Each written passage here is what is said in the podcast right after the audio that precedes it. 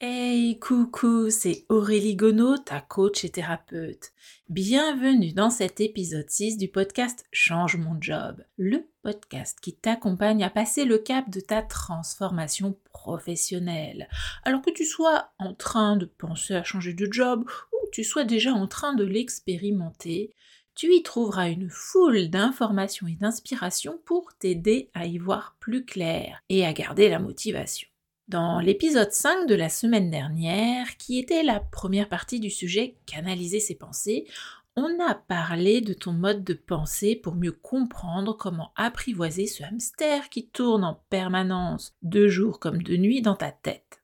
Si tu ne l'as pas encore écouté, je t'invite à le faire.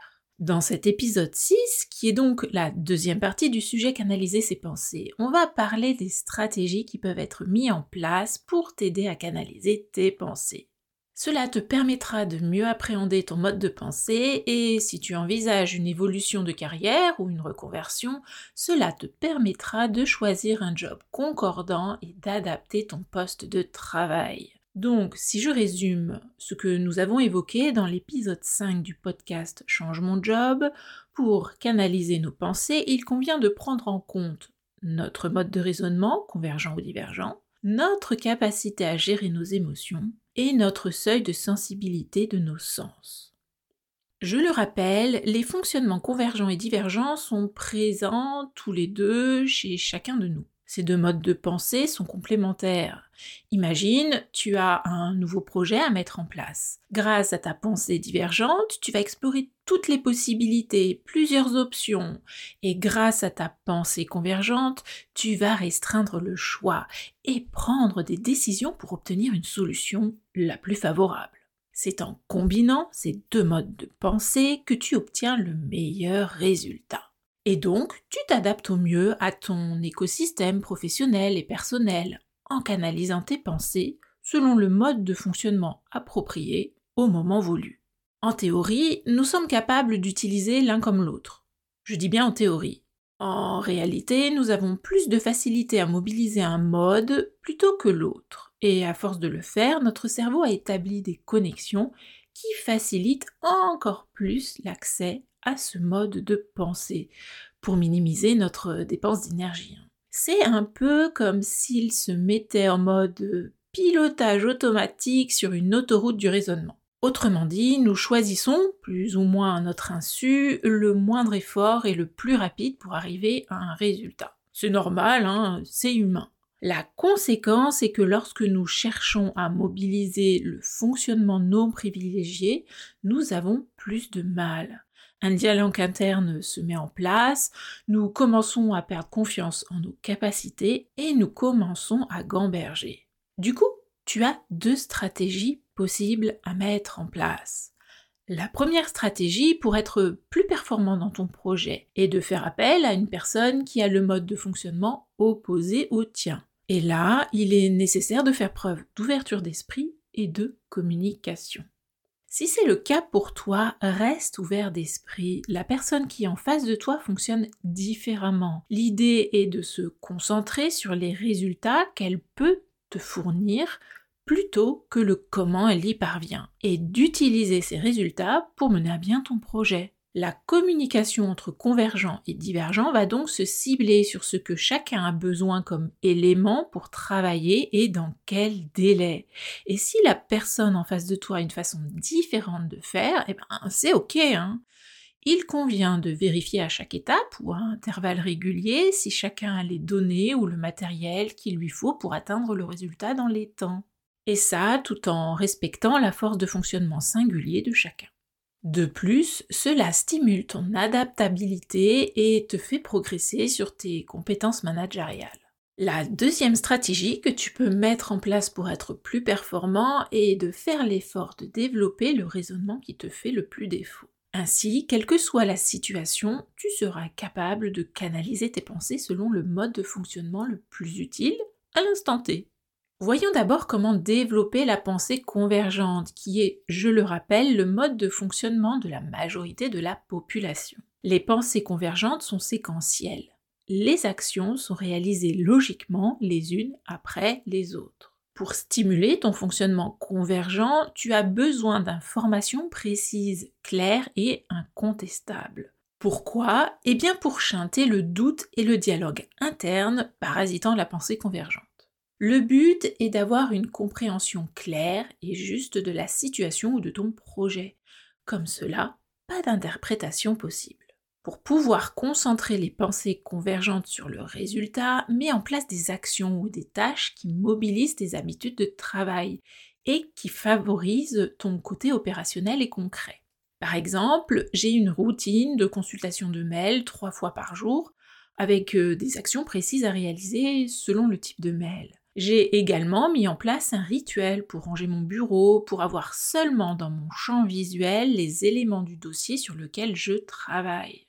Je peux également me mettre sur répondeur et mes alertes sur off pour augmenter mon focus. Je choisis aussi les créneaux de travail pour être sûr d'être tranquille quand j'ai particulièrement besoin de me concentrer sur un dossier. Cela crée ces fameuses autoroutes de pensée très économes en énergie et en temps. Ces habitudes, comme euh, celle de ranger son bureau pour euh, se préparer à travailler sur un dossier en particulier, peuvent te permettre aussi de te mettre en condition pour euh, te mettre au travail. Genre, c'est le signal, vas-y, go Une autre astuce pour favoriser la pensée convergente est de séquencer ton projet en grandes étapes et en sous-étapes, voire en tâches si nécessaire. Cela permet d'avoir un écrit détaillé du travail à effectuer, tout en ayant une vision globale du projet et du résultat à atteindre. Ça t'offre également la possibilité d'avoir une vision sur les résultats intermédiaires à atteindre. Ainsi, tu peux te concentrer sur chaque étape sans avoir peur d'oublier tel ou tel truc. Et puis, après chaque étape, félicite-toi, autorise-toi un moment d'autosatisfaction, parce que cette étape permet d'avancer sur ce projet qui te tient à cœur ou qui est complexe.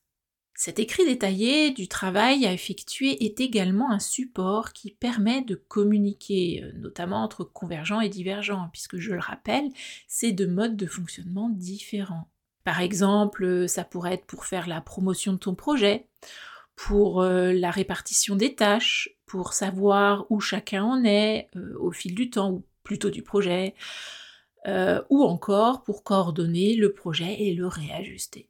Après, peu importe la forme de cet écrit, hein, ça peut être une liste, une frise chronologique, un tableau, un schéma, une carte mentale, un sketch note, euh, why not À toi de voir ce qui te convient le mieux ainsi qu'aux personnes avec qui tu travailles. Voyons maintenant comment développer la pensée divergente. Elle est dominante chez les neuroatypiques. Le raisonnement est global, intuitif et simultané. Plusieurs actions sont menées de front en même temps. Le divergent intègre à son schéma arborescent de pensée les informations issues des émotions et de ses sens. Pour stimuler ton fonctionnement divergent, favorise les activités ludiques stimulant ton imagination euh, comme la lecture, les créations artistiques ou artisanales, la musique. Pose-toi mille et une questions, va plus loin que le euh, c'est comme ça qu'on fait favorise l'émergence des différents points de vue, même les plus farfelus. C'est ce qui te permet d'être créatif ou créative et innovant ou innovante. Pour favoriser la pensée divergente, va au-delà du résultat en imaginant les succès et les échecs possibles de ton projet, ainsi que ses répercussions à long terme. En visualisant les tenants et les aboutissants, tu trouveras les leviers et les freins possibles à la conduite de ton projet pro ou perso. Je te livre aussi mon astuce pour favoriser la pensée divergente. Use et abuse de naïveté. Fais comme si tu n'y connaissais rien. Observe comment fonctionnent les choses et les gens pose des questions bêtes et écoute avidement les réponses. Recherche les réponses par toi-même et vérifie les sources comme si tu étais débutant ou débutante et que tu doutais de tout. Les informations ainsi collectées peuvent apporter un nouvel éclairage.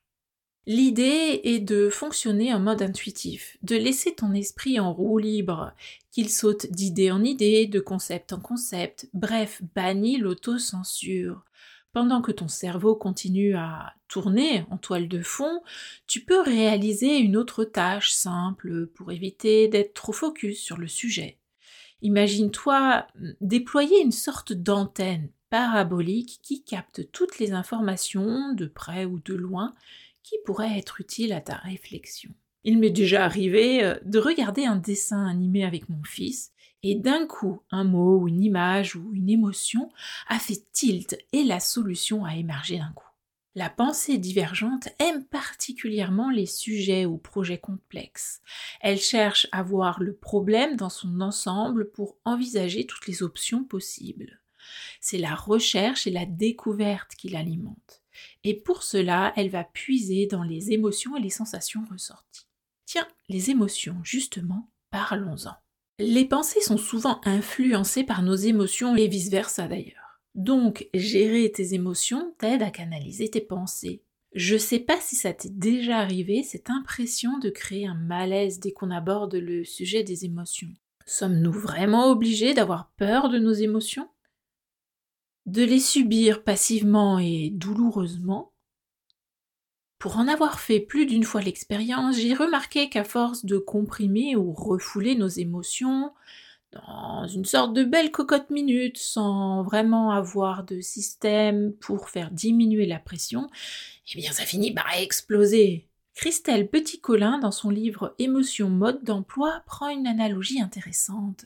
C'est exactement comme lorsqu'on s'empêche d'aller aux toilettes. La douleur vient du fait de se retenir. Et j'avoue que je suis plutôt d'accord avec elle.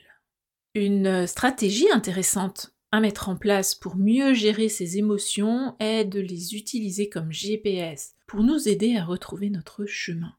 L'idée, c'est d'identifier l'émotion que tu vis à l'instant T et de la décoder. En effet, l'émotion est avant tout un message pour te faire réagir. Apprendre à reconnaître l'émotion et à décrypter le message qu'elle véhicule va te permettre de réajuster tes actions. Par exemple, la colère signifie que tu as besoin que tes valeurs soient respectées. La tristesse indique que tu es prêt ou prête à passer à autre chose. La peur te signale que si tu ne réagis pas, il risque de t'arriver quelque chose. Les émotions sont donc des informations précieuses qui vont te permettre d'avancer dans ta vie perso et pro. Elles sont complémentaires de tes pensées. D'autres techniques peuvent t'aider à réguler tes réactions émotionnelles et clarifier tes pensées, comme la méditation, la cohérence cardiaque, les huiles essentielles, l'hypnose et bien d'autres. On aura l'occasion d'en reparler dans d'autres épisodes du podcast Change mon job. Bien, parlons maintenant de sensibilité. Dans l'épisode 5 du podcast Change mon job, que je t'invite à écouter si tu ne l'as pas encore fait, nous avons vu que le seuil de sensibilité de chaque personne lui est propre. Elle peut avoir des perceptions plus ou moins développées à travers la vue, l'ouïe, le goût, l'odorat et le toucher. Ces perceptions sont des informations qui viennent influencer nos pensées. Là encore, en fonction de ta sensibilité, tu abordes ou gères les choses différemment des autres. Et donc, du coup, la réaction des autres peuvent t'interloquer ou inversement, les autres peuvent être interloqués par ta réaction. La clé, encore une fois, est de connaître ton fonctionnement dans sa singularité afin d'adapter son environnement et son comportement. Tout ça pour éviter que tout cela ne parasite tes pensées. Le seuil de sensibilité varie en fonction de la fatigue et du stress, donc une des premières stratégies à mettre en place concerne le sommeil et la diminution des facteurs de stress au quotidien. Ensuite vient le traitement des effets du manque de sommeil et du stress. Donc l'idée est de réaliser un travail de fond préventif sur ta santé en général grâce à euh, notamment l'alimentation, l'activité physique, tes cycles de concentration-relaxation, tes cycles d'éveil et de sommeil. Et un travail de récupération quand cela s'avère nécessaire, en travaillant sur euh, tes symptômes et en te faisant bien sûr accompagner en fonction de leur gravité. Là encore, on aura l'occasion d'en reparler dans d'autres épisodes du podcast Change mon job. Parmi les techniques que j'ai déjà testées, la cohérence cardiaque et l'hypnose fonctionnent particulièrement bien sur moi. Si tu as une sensibilité sensorielle, alors là, le but est de la connaître et de connaître tes limites. Il y a des astuces après que tu pourras mettre en place. Exemple, j'avais une camarade de classe qui avait une sensibilité à la lumière très forte, qui lui causait des maux de tête terribles. Elle avait donc des lunettes qui changeaient de teinte en fonction de la luminosité. Personnellement, je suis très sensible au bruit. Eh bien, j'ai investi dans des bouchons filtrants. J'en ai pour dormir et d'autres qui atténuent le bruit ambiant, mais qui laissent passer les voix. Ils sont top pour les soirées, les concerts et même les feux d'artifice. Grâce à eux, je ressors avec plaisir au lieu de m'isoler. L'idée ici, c'est d'accepter sa sensibilité singulière, d'en tester le niveau de tolérance et de chercher les solutions pour en limiter la nuisance.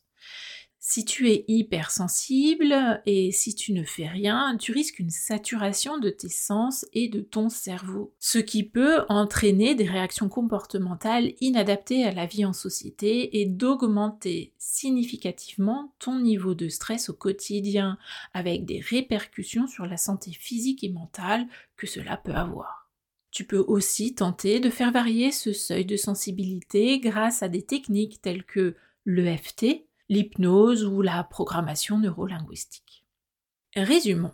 Pour canaliser nos pensées, il convient de prendre en compte notre mode de raisonnement, convergent ou divergent, notre capacité à gérer nos émotions, notre seuil de sensibilité de nos sens.